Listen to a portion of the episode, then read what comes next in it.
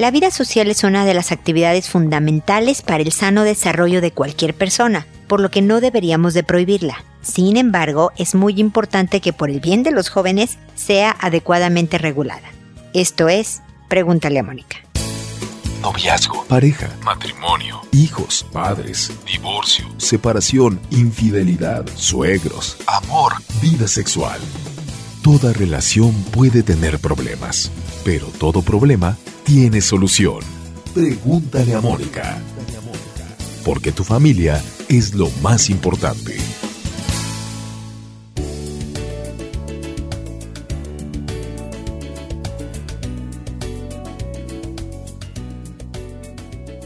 Bienvenidos amigos una vez más a Pregúntale a Mónica. Soy Mónica Bull desde Lara, como siempre, feliz de encontrarme con ustedes en este espacio en donde no solo pueden escuchar podcast, sino también pueden ir a la página www.preguntaleamónica.com y desde ahí unirse a nuestras redes sociales, descargar episodios para poderlos escuchar en su celular cuando y donde quieran. Si los descargan a su computadora y los suben al celular no hacen uso de su internet, de sus datos. Si lo oyen directamente desde su celular o desde su computadora están usando internet. Hay libros, hay muchas redes sociales por las cuales ustedes pueden seguirnos, así que no duden en visitar la página y explorar por ahí de qué se trata pregúntale a Mónica, ¿no? Porque lo que tratamos de dar son herramientas para hacernos una mejor vida, llevándonos mejor con la familia, en el trabajo, eh, con nosotros mismos, podemos construirnos un destino feliz y ese es como el objetivo de, de nuestra función a través de Pregúntale a Mónica. Y una de las cosas importantes y que sé que provoca roces a veces en la familia es esto de la vida social de los hijos, porque desde muy pequeños, desde la primera infancia, desde que, que, que, son bebés prácticamente, el socializar, el tener a otros a un lado con los cuales compartir es fundamental. A veces, y obviamente la primera escuela social es la familia, eh, son los hermanos, los papás mismos y demás, pero muy rápidamente, ya sea porque lo llevas al parque a jugar con otros niñitos, porque entra al kinder, al jardín, y ahí intercambia con pequeños de su edad más grandes y más chicos, etcétera, etcétera, y de ahí en adelante se vuelve esto de, de, de hablar con el otro importante, pero es a partir de la pubertad o preadolescencia, la adolescencia más, donde eh, es un pic es como el clima, la cima de esto de darle más importancia a los amigos que a lo que opinan los papás, de querer dejar a un lado las responsabilidades académicas o, caseras por compartir con los amigos y, empiezan los problemas. Entonces, lo primero a considerar, y que lo dije en la introducción, es que esta vida social es necesaria no solo te ayuda cuando son pequeños y luego medianos, luego más grandes, a tomar turnos, a saber esperar, a tolerar lo diferente, a crecer en empatía, en respeto, en cordialidad, en todos este tipo de cosas que son parte de lo que es la inteligencia emocional, eh, un arma fundamental para, para construirte una buena vida, sino también es camino hacia la independencia del joven es en donde va a descubrir en esta vida social quién es él, de qué está hecho y va a iniciar y luego continuar el camino hacia el desprenderse de los padres de tal manera que pueda hacerse una vida autónoma a pesar de que siempre tenga conexión con la familia, por supuesto. Entonces no es sano prohibir una vida social. Lo que sí necesitan, porque ustedes saben que los jóvenes no tienen llenadera, como decimos coloquialmente, es, ser regulada, es aprender a vivir esta área de su vida, porque como todo, aprender a comer, aprender a cuidar la salud, aprender a enojarse, como todos los aprendizajes que tenemos que hacer conforme vamos creciendo, aprender a manejar adecuadamente una vida social es indispensable. Y la verdad sea dicha, hijos del mundo, lo lamento mucho, pero para nosotros como padres también es un arma muy útil para promover en los hijos el comportamiento adecuado. Es decir, si no estás cumpliendo, no sé, con las responsabilidades de la casa o estás siendo muy grosero con la familia, por ejemplo, el decirte no sales el próximo fin de semana, pues sí es un motivador para el joven que todavía necesita motivadores externos y no internos por falta de madurez, el que diga, híjole, no voy a salir el fin de semana, entonces más vale que no le pegue a mi hermanito, ¿no? O más vale que conteste con con más respeto a mi mamá. Entonces es importante que no pongas castigos imposibles de cumplir. Si tú le dices a tu hijo no vuelves a salir en seis meses, no lo, lo, o no lo vas a poder cumplir porque tú mismo vas a saber que fue excesivo el castigo y te vas a ver arrepentido y entonces vas a ceder. O se van a volver seis meses de pesadilla teniendo un joven cada fin de semana suplicándote porque cambies de parecer da castigos que sean manejables. Si es necesario agregarle, eh, sumarle a la vida social, eh, un celular no lo tienes eh, toda la tarde, suma, pero no en tiempos muy prolongados. Y pero es importante que no lo hagas enojado, pues no sales este fin de semana. No, no, no, sino con toda calma, que lo avises desde antes. Si no haces esto, no vas a poder salir en el fin de semana, así que ojalá lo hagas porque quiero que salgas este fin de semana. Cuando se lo digas, entiéndelo y diré, yo sé que te estoy cayendo pésimo, yo sé que lo hiciste al final, aunque fue después de los tiempos, pero por lo mismo tengo que enseñarte que estas son reglas importantes de la casa y por lo mismo no vas a ir y sé que te estoy cayendo mal, pero esto de verdad es por tu bien y ser firmes. Los hijos agradecen los límites y la estructura, así que no temas regular la vida social, pero sé muy empático a la hora de esta regulación, sé muy realista entendiendo que la necesita y que es importante que vuelva a esta vida social eh, pronto, pero siempre sabiendo cuáles son las reglas del juego. Así que ánimo y fuerza porque eh, son muchas eh, luchas de poder con los hijos y la vida social, pero solo te tiene a ti para ayudarlo a aprender a manejarse bien en la vida. Entonces, haciéndolo con objetividad, con realismo, con conocimiento de la etapa y empatía, se puede lograr. De todas maneras, ustedes lo saben, con cualquier duda particular de algún caso, no duden en escribirme para hacerles yo mis comentarios específicos del tema.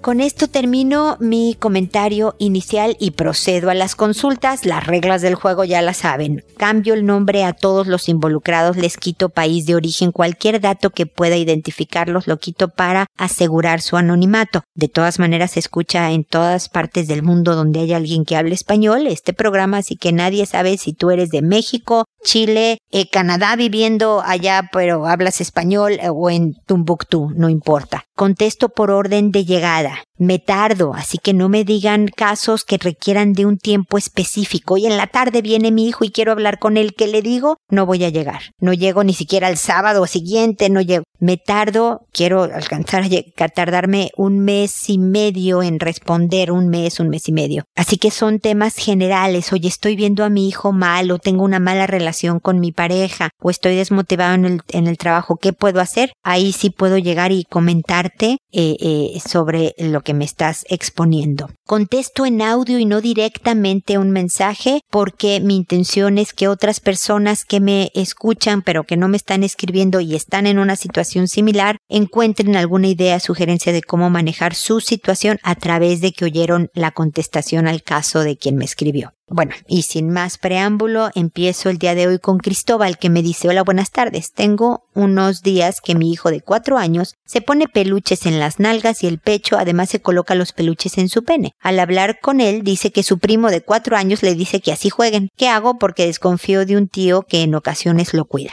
Mira, Cristóbal, lo más importante aquí de tu, de tu mensaje es que desconfías del tío. En temas de, de cuidado de los hijos, yo prefiero pecar de exagerada.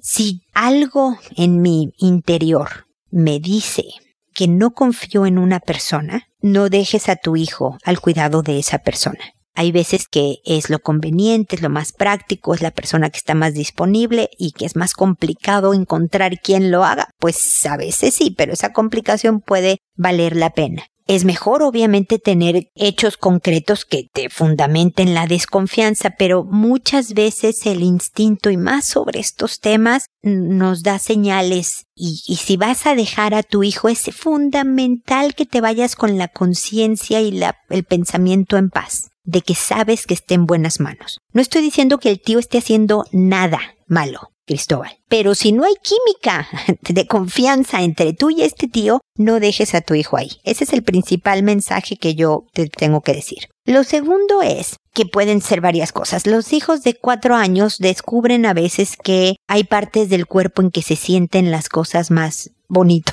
no sé si bonito, ¿no? Placenteras, digamos el término, que en otros lados. Y por lo tanto están explorando y se tocan muchas veces sus genitales y todo porque empiezan a saber, ah, este es mi cuerpo y así se siente independientemente de que así juegue con el primo, si tú ves que está haciendo juegos inapropiados, dile. Perfecto que lo diga tu, pero así no se juega. No quiero que tú lo hagas, no quiero que tú lo hagas aquí en la casa. Porque los peluches son para jugar de otra manera, tal y tal y tal. Y puede ser muy empático decir, yo sé que a veces es divertido jugar así, pero prefiero que no lo hagas, ¿ok?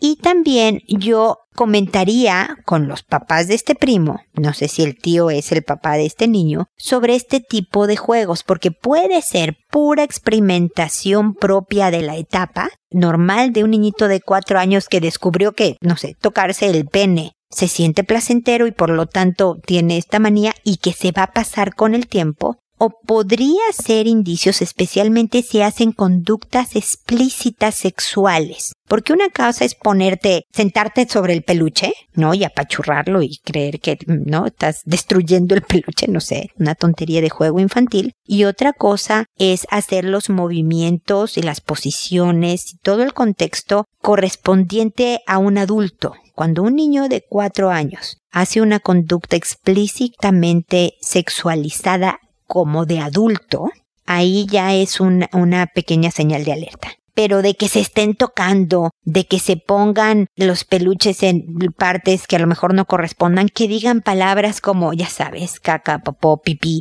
Todo esto es parte de experimentar y de desarrollarse y de identificar qué es lo adecuado y lo inadecuado y qué se puede hacer y qué no y qué causa escándalo y llama la atención y qué no. Parte de ser un niño de cuatro años, Cristóbal. Espero con este rollazo haber sido clara y ayudarte a saber más o menos cómo manejarlo con tu hijo, con el tío e incluso con el primo, y poder delimitar qué es normal dentro del desarrollo sexual de un niñito de cuatro y qué es una señal de alerta, una invitación a investigar más para ver si hay algo por ahí extraño, ¿ok? Si no, eh, o tienes más datos, Cristóbal, vuélveme a escribir y con gusto te vuelvo a comentar. Luego está Dalila, que me dice, soy una madre desesperada, le cuento. Mi hija tiene siete años y me ha contado que ha tenido juegos inapropiados con sus primas de ella cuando yo la dejaba encargada. Me contó que se daban besos, se tocaban y jugaban a hacer el amor de mentira. Se sacaban la ropa y se besaban el cuerpo y hasta se tocaron las partes íntimas. La otra prima tiene siete años y la otra nueve. Mi hija ahora no deja de hablar de eso, se siente culpable, llora y le cuesta quedarse dormida, a veces cuando recuerda ese episodio. Lo malo es que ya me está enfermando a mí de la cabeza, no deja de hablar de esas cosas, le pesa como un cargo de conciencia, aconséjeme por favor. Si este llora, se siente culpable, le cuesta dormir, es necesario que vaya con una terapeuta infantil, Dalila por unas sesiones, no es un tratamiento largo ni mucho menos, ni va a quedar traumada ni mucho menos, va a estar bien tu hija, pero sí requiere de un especialista porque al parecer todo el evento fue un cargo mayor que lo que es para otros niños. Es posible y te recomiendo que tú también vayas con esta terapeuta para que tengas una asesoría familiar, para que te diga cómo manejar esta situación en casa, qué decir, qué no decir, a qué darle importancia, qué cosas dejar pasar,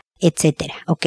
pero a pesar de que nuevamente parte de lo que hicieron estas niñitas era pura exploración, pura experimentación, puro ver a ver qué pasa, es posible que alguna de ellas, tu hija, la de nueve, hayan visto, lo que pasa es que ahora ya está en comerciales, son tan explícitos que, es difícil saber si la niñita vio algo totalmente inapropiado o nada más vio un programa X de, de la tele o alguien le enseñó algo, ¿no? porque se pueden dar besos o pueden tocarse y demás, pero esto parece tener un contexto más de adultos. Y si es necesario, más que regañar y cómo pudiste y qué horror y todo esto, es necesario el hablarlo con toda la tranquilidad posible, la mayor tranquilidad posible, pero tratando de obtener mayor información, ¿no? Un poco de que, ay, ¿de quién fue la idea? Porque estaban viendo un programa de televisión no, y entonces ahí puede contarte tu hija, no, mamá, es que la, la de nueve vio un video en YouTube. O no, eh, eh, la de, la otra de siete, su, su, hermano mayor, este, le enseñó tal y tal y tal. O sea, puedes ir buscando de dónde sacaron esta información, esta idea, y luego decidieron, por curiosidad normal, hacer algo inadecuado. Y con los hijos se debe de tratar de hablar con tranquilidad, de entender que fue curiosidad, pero no, hija, así no se descubren las cosas pregúntame, investigamos juntas, yo te contesto y demás, porque mira lo que pasa. Mira qué mal te sientes contigo y demás por todo esto que pasó. Son cosas que pasan, todos nos equivocamos en un momento dado, ahora hay que hacerlo mejor para la próxima, pero a la siguiente ven y cuéntame, ¿no? Pero hay que delimitar porque es diferente un, los abusos. Y es abuso igual que, por ejemplo, le permitan a niñas menores, como las de las edades que me mencionas, ver programas de televisión inapropiados. El que tú dejes que tu hija de 7 años se siente contigo cuando estás viendo la película Las 50 sombras de Grey es un abuso sexual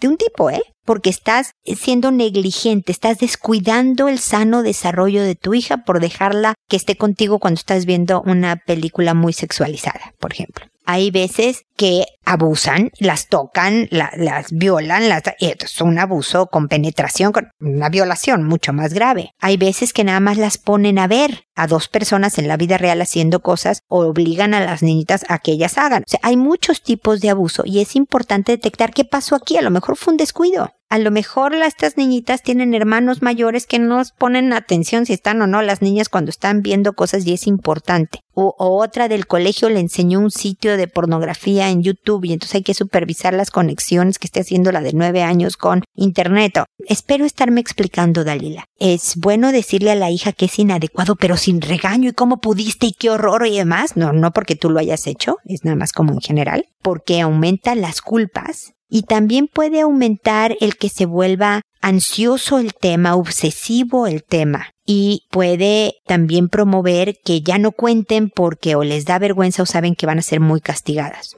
Tú lo que necesitas es abrir canales de confianza y de comunicación y con cariño y empatía decir esto no se hace por estas razones y esto sí se puede hacer. Entonces, y estoy aquí para apoyarte en esto y todo va a estar bien. Eso le va a dar tranquilidad y van a salir adelante, pero ayúdale a tu hija un poquito más con un especialista que le permita canalizar todas estas angustias, ansiedades y culpabilidades a un lugar más sano en donde pueda seguir adelante eh, sin mayor problema y con tu asesoría familiar también. Sumamente importante, ok, Dalila. Seguimos de todas maneras en contacto.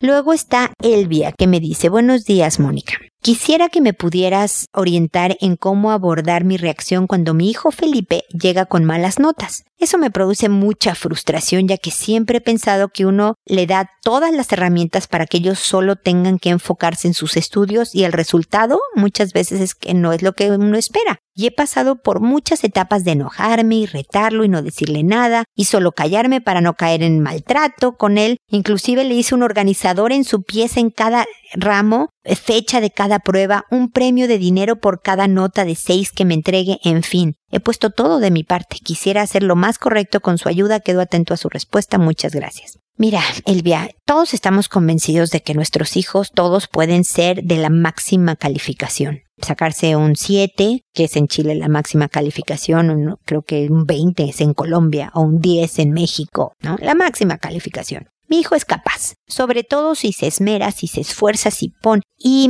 con el tema académico es, es complicado. No todo mundo sale para ser buen estudiante. Deja tú de la máxima calificación, de 10. No, de ser buen estudiante, de ser ordenado, de hacer el trabajo días de con anticipación y de a poquito para que quede perfecto. Y el mayor problema de la relación padres e hijos con el tema académico, creo yo que es la aceptación. Lo más importante que tu hijo Felipe, que por cierto también a él le cambié el nombre por si acaso estuvieran ustedes preguntándose, lo principal del tema académico con Felipe no es que saque las mejores calificaciones. Lo principal es que aprenda cuáles son sus fuertes, sus fortalezas, cuáles son sus debilidades, saberlas aprovechar al máximo, saber para qué es bueno, para qué no es bueno. Son las herramientas que le van a servir a largo plazo en la vida. Fíjate, Elvia, que no siempre el mejor estudiante es el mejor profesionista. Qué curioso, ¿no? Hay gente que dando tumbos con dificultad terminó, bueno, la escuela y luego la carrera, pero así arañando las calificaciones y resulta que profesionalmente se hacen una muy buena vida. Hay otros que pues, de puros 10 y máximo y medallas y honores y todo académicamente y resulta que trabajando no fueron tan buenos porque se trata en la vida de tener más fuerza de carácter, más inteligencia emocional, muchísimas otras características que la calificación del colegio no reflejaba. La responsabilidad del colegio es de tu hijo. Tiene que pasar los años, académicos, escolares, o sea, no repetir el año, tiene que hacer la tarea. Si ya se sacó una calificación, te estoy dando criterios que puedes tú tomar o no tomar en tu casa, ¿eh? tú eres la que manda, Elvia. Por ejemplo, si se sacó un, y voy a decir en calificaciones chilenas porque yo estoy viviendo en Chile, ¿no? Si se sacó un 5 en matemáticas, ok, ya no puede bajar de 5. Se ve que 5 es su nivel de matemáticas, ya no puede bajar de 5. Si un día llega de un examen y dice, mamá, me saqué 5-2, dile, yo sabía que no eras de 5, dale este voto de confianza. Pero no le digas, perfecto, ahora apunta al 7, que es la máxima calificación en Chile. Porque el niño dice, no, hombre, ¿cómo crees? Y con dificultad subía 5-2, ¿no? Entonces mejor le, me quedo en 4-8 para que mi mamá no me presione tanto por el 7. Pero si él mismo ve, ok, ya llegaste a 5-2, no bajes de 5-2, viejo. Yo sabía que eras más de 5, ahí vas, muy bien. Nada más ahora mantén tu 5-2. Muchas veces lo logrará mantener, a veces bajará otra vez a 5 y échale ganas. O sea, regañar por los estudios lo que provoca es más ansiedad y rechazo y menos motivación escolar el que tú hagas por él, que le hagas este organizador increíble de colores, con fechas, con todo, el que le des dinero te va a endeudar, Elvia, no te lo recomiendo para nada, por cada nota de seis para arriba que te entregue todo esto, es que tú estás a cargo del tema, Elvia, y no Felipe. Y aquí el que manda es Felipe. Eso sí, si repruebas, me pides ayuda. Oye, mamá, me está yendo muy mal en historia. Ya vas a ver si tú le ayudas, Elvia, o contratas a la prima o la tía o la que le ayude en historia, le das las herramientas. Pero es más de apoyo y de negociación que necesitas para sacarlo adelante y dejarlo, fíjate tú lo que yo te estoy diciendo, Elvia, dejarlo en paz. Pero Mónica, es que no se va a esforzar y pudiéndose sacar un 6, se va a sacar un 4. Ajá, así es. Felipe va a saber el precio mejor que nadie de lo que es ser el de 4 y podrá saber que a lo mejor su máxima calificación en historia es 4 y por lo menos pasó la materia. Pero fíjate que en matemáticas si es 6 o 7 o, o en lenguaje o en ciencia, ve a saber, en lo que sea. No debemos de caer en el maltrato, no debemos de caer en el reto. Por ejemplo, es, a ver, la tarea tiene que estar hecha a las 8 de la noche. ¿No? Tú decides, Felipe, si la haces toda a las 4 de la tarde, si la haces toda a las siete y media, o si haces un pedazo a las 4, descansas y luego otro pedacito a las cinco y media y descansas y luego... Pero a las 8 de la noche cuando cenamos en la casa, nadie más hace un trabajo escolar. Si no está hecha la tarea, si yo veo que en tus calificaciones dice tarea no hecha o tú me dices que no hiciste la tarea, estas son las consecuencias. Y entonces le avisas, mira Felipe, yo sé que te gusta jugar videojuegos, entonces no va a haber videojuegos en dos días, el viernes no invitas amigos o no sales tú el viernes. O sea, le das las consecuencias de lo que tú sepas que le duele, no los golpes, sino de cosas que no quisiera perder él bajo ningún motivo. Y entonces sueltas. Y a las ocho de la noche le puedes decir, a ver, enséñame tu tarea. Ah, no la acabaste. Uy, Felipe, pues entonces ya sabes que este fin de semana tal y no juegas videojuegos a partir de ahora hasta que sea tres días después. O dos días después, o un día después, tú decides. Qué raro, Felipe, yo sí quería que jugaras videojuegos o que salieras el viernes. De alguna manera decidiste que no. No, mamá, es que tú no sabes, y ahorita la acabo y para mañana lo tengo listo y... Ok, qué bueno que lo vayas a acabar y todo, pero persiste. La regla era que hasta las ocho. Me estoy explicando el bien donde tú le das el parámetro general y luego dejas que él se haga cargo porque cuando tú estás tan al pendiente de él en ese tema, él busca revelarse más haciéndolo menos eficiente, nunca asume él responsabilidad y lo estás aniñando, se hace más dependiente de ti por más tiempo, es decir, Elvia lo debilitas. Es no solo un ejercicio para él, es también un ejercicio para ti. Decirle de ahora en adelante, estas son las reglas del juego. Y ve cómo funciona. Y después la aceptación de quién es académicamente mi hijo y reforzar lo bueno que sí tenga, a lo mejor deportivamente, a lo mejor en su carácter, a lo mejor sí en una materia. eres buenísimo para eso, qué bueno, échale ganas a esto otro que es más difícil. E, esta aceptación real de quién es también va a ayudar muchísimo a fortalecer la relación. Sé que no te estoy diciendo cómo hacer de tu hijo el excelente estudiante, Elvia, pero créeme que espero estarte dando herramientas para hacerlo mejor persona, que eso es lo que a largo plazo va a ser lo más duradero. De todas maneras, cualquier área que tú no estés de acuerdo, que se vale, que no me quedó clara, que tú me quieras volver a preguntar algo, adelante, vuélveme a escribir y con gusto te comento, ¿ok?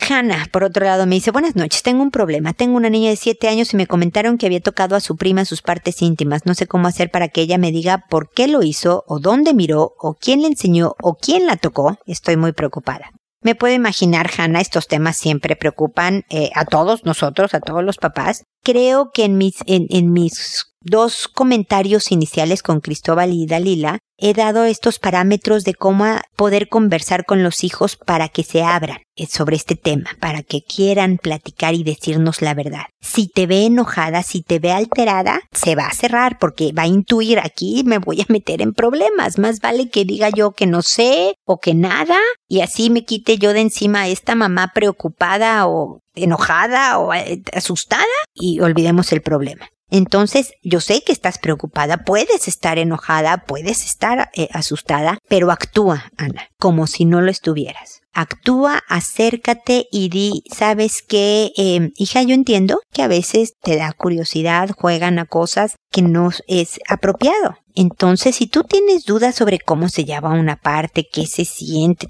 pregúntame es normal tener curiosidad y a veces puedes no hacer algo que no estuvo correcto, pero eso no es correcto, ni por ti ni por tu prima. Por estas razones, tu desarrollo físico, tu desarrollo emocional, le echas todo de tu parte valórica de por qué es importante que este tipo de acciones no se haga, ni con parientes ni con no parientes, hasta que tengas 77 años, cuando esté madura y suficiente como para una relación. Y en poquito rollo, no le eches un rollazo porque solo tiene siete años, Hannah. Pero entre más empática te vea, entre más tranquila te vea, pero también con firmeza diciéndole esto no puede volver a suceder, tu hija puede hablarte más. Si todo lo que te dice es no sé, no, yo no hice nada, no vi nada, no nada, tú síguela nada más observando, deja de preguntar y observa su conducta. Si la ves ansiosa, si la ves deprimida, si la ves con pesadillas, si como mamá tú sabes, aquí pasa algo, entonces si vas a necesitar el apoyo a lo mejor de una terapeuta. Si la ves normal,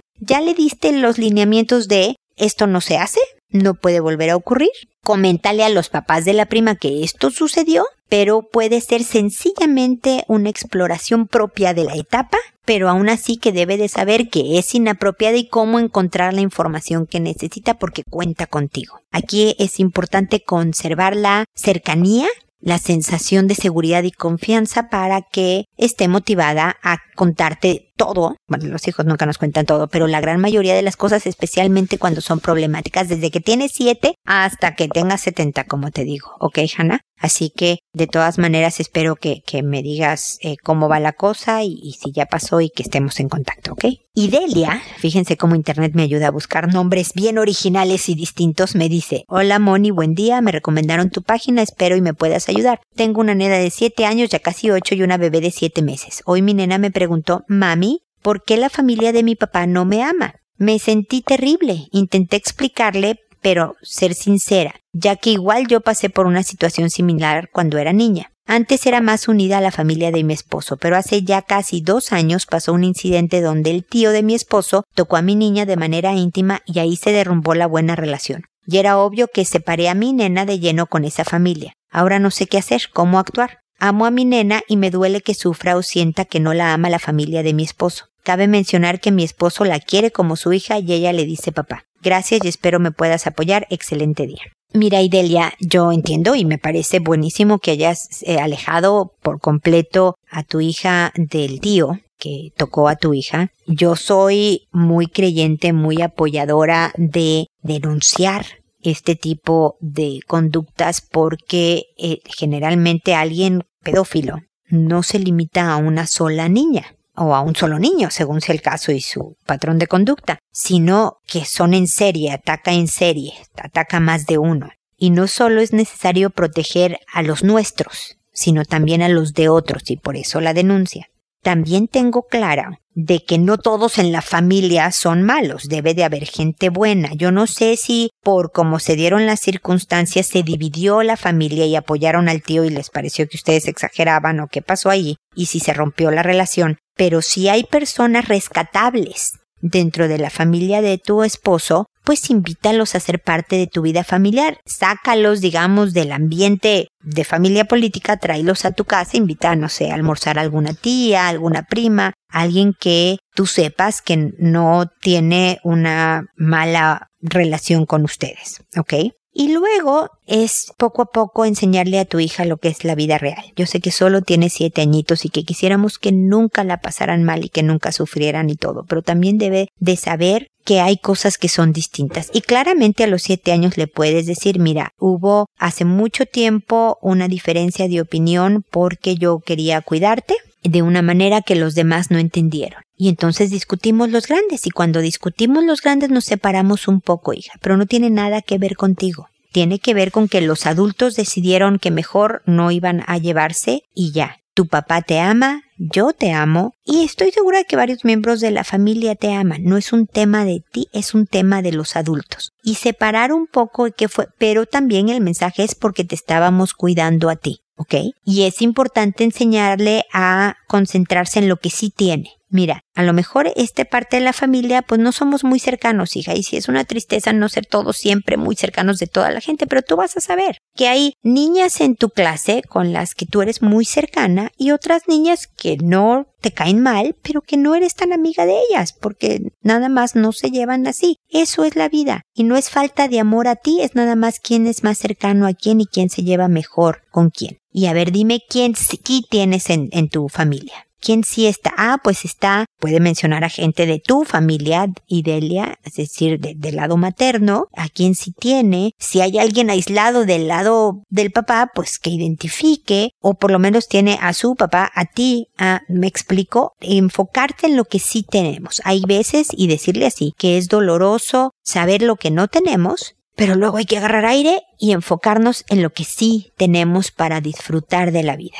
Espero darte ideas que te funcionen, Idelia, eh, y que tu hija poco a poco sepa cómo eh, ir manejando estas relaciones familiares y personales, que es un arte que tarda uno toda la vida en dominar, pero contigo de a su lado creo que lo va a ir pudiendo hacer bien, no te preocupes. Seguimos de todas maneras en contacto. Luego está Juliana, que me dice, Buen día, Mónica. Platiqué con mi hija hace un mes todo lo relacionado con el sexo, pues su curiosidad era mucha y su sentimiento de culpa por saber era más. Ella tenía mucha información y la verdad era que solo ella quería comprobar si lo, que escucha y dicen los demás es verdad. La parte difícil para ella era saber que sexo es más que ser hombre y mujer. Platicamos del coito desde la perspectiva de reproducción y cómo en la escuela los niños la tacharon de pervertida por sus preguntas relacionadas al sexo. Le dije que no tenía nada de malo preguntar, al contrario, que es una niña muy inteligente al preguntar a su maestra y a mí y que nunca tenga pena y que siempre va a contar conmigo y que ese tema no es malo, pero que corresponde hablarlo con sus padres. La verdad me encantó la forma tan madura que lo tomó y a Dios gracias por el momento ya está muy relajada y tranquila. Mi niña grande, pues sé que ella es muy curiosa para la edad, pero también es muy infantil. Mónica me gustó mucho las ideas que me dio para negarse a ver o escuchar un tema inapropiado, de cómo contestarle a sus compañeros. Gracias por responder y no dude en que le esté preguntando de nuevo, ya que esto de ser madre es algo maravilloso y amo ser mamá y por ello a veces me entra el pánico de estar educando bien, etc. Gracias a Dios mi madre fue una mujer muy sabia y trabajadora e inteligente y fue padre y madre y siempre nos educó en ejemplo no en palabras, y de cinco hermanos dos fuimos muy observadores y nos dolía verle matarse por nosotros. Y en el mismo episodio que me contestó, escuché algo similar a lo que vivo con dos de mis hermanos, uno alcohólico y el otro recién divorciado. Y créeme, sé lo desgastante que es ver sufrir a unos hermanos y luego me dan bajones y depresión, pero en mi caso, desde la adolescencia siempre vi que ni llorando, ni platicando o peleando encontré sanar. Mi refugio era correr o nadar una hora sin parar y después a afrontar las cosas. Nada es fácil ahora, pero como diría mi madre, yo que no sé leer ni escribir los pude sacar adelante a cinco hijos y no robando ni mendigando, tú que tienes escuela, ¿por qué no vas a poder? Con esas palabras crecí y hoy no las escucho pues mi madre murió hace ocho años y me hace falta, no para resolver problemas, sino para que apapache y consienta a mis hijos. Por acá las sigo escuchando. Mi querida Juliana, yo creo que sigues escuchando a tu mamá y la seguirás escuchando para siempre porque la tienes dentro tuyo y estás dándole toda esa misma sabiduría que tu mamá te dio a tu hija. Fíjate lo bien que manejaste la conversación tan difícil e incómoda que es de sexualidad. Tu hija sabe que cuenta contigo para resolver dudas, tan lo notaste que se tranquilizó que esta ansiedad que traía por todas sus dudas y cosas que estaban viendo en clase y demás la tenía incómoda y tú le diste esta salida sana y positiva y de acercamiento, más sabiduría eh, que esa no sé dónde se puede encontrar. Te agradezco tus palabras, leí tu mensaje para que, vean los papás cómo poco a poco y de diferentes ángulos se pueden entablar estos temas tan complicados y además por todo el ejemplo que dices de cómo encuentras salida tus bajones y tristezas para seguir adelante con la fortaleza y ejemplo de, de tu mamá que educó a cinco, que no, no es fácil, ¿no? Gracias y que bueno, que me vas a seguir escuchando y seguir escribiendo. Aquí estoy, como decimos en México, a tus órdenes para apoyarte en todas tus necesidades para seguir en contacto, ¿ok? Y bueno, amigos, también recordarles que doy terapia online, que quien quiera este servicio puede contactarme también a través de la página. Ese sí tiene costo, pero está disponible para ustedes. Y espero que nos volvamos a encontrar en un episodio más de Pregúntale a Mónica. No se les olvide hacer todo con amabilidad. Hasta pronto.